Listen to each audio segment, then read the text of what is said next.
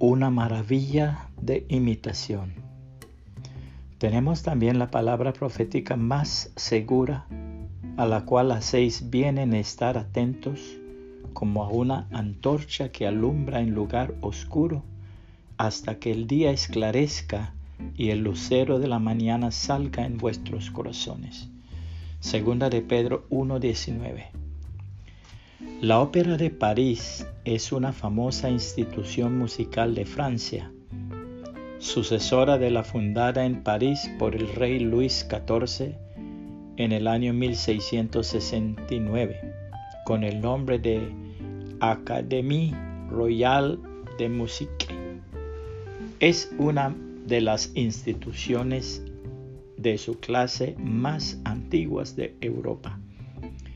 Hoy en día ocupa dos edificios, el Palacio de la Ópera o Palais Garnier u Ópera Garnier, inaugurado el 5 de enero de 1875 en honor al arquitecto que lo diseñó, Charles Garnier. El segundo edificio, el Palacio de la Ópera de la Bastilla, inaugurado el 13 de julio de 1989, coincidiendo con el bicentenario de la Revolución Francesa. En 1937 se realizaron reparaciones al famoso teatro y se hizo un descubrimiento sensacional. Los célebres mármoles del Gran Teatro no eran mármoles, sino para sorpresa de todos, madera pintada. Quien tal prodigio realizara hasta el punto de que durante 75 años nadie hubiera advertido la superchería, fue el arquitecto Charles Garnier, maravilla de imitador de mármol, si los hubo, y cuyo nombre pasará a la historia por este hecho más que por haber sido el diseñador del famoso teatro. Efesios 4, 11 al 16.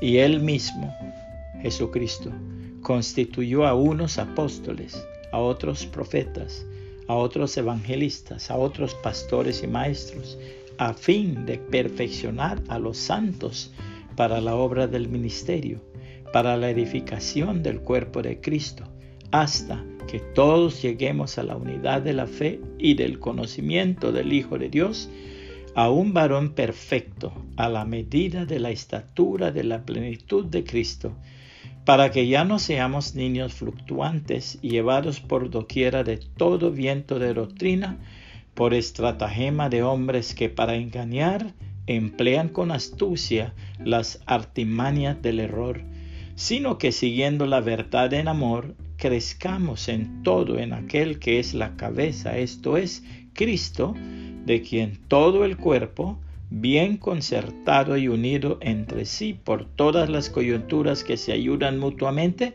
según la actividad propia de cada miembro, recibe su crecimiento para ir edificándose en amor. Puede compartir este mensaje y que el Señor Jesucristo le bendiga y le guarde.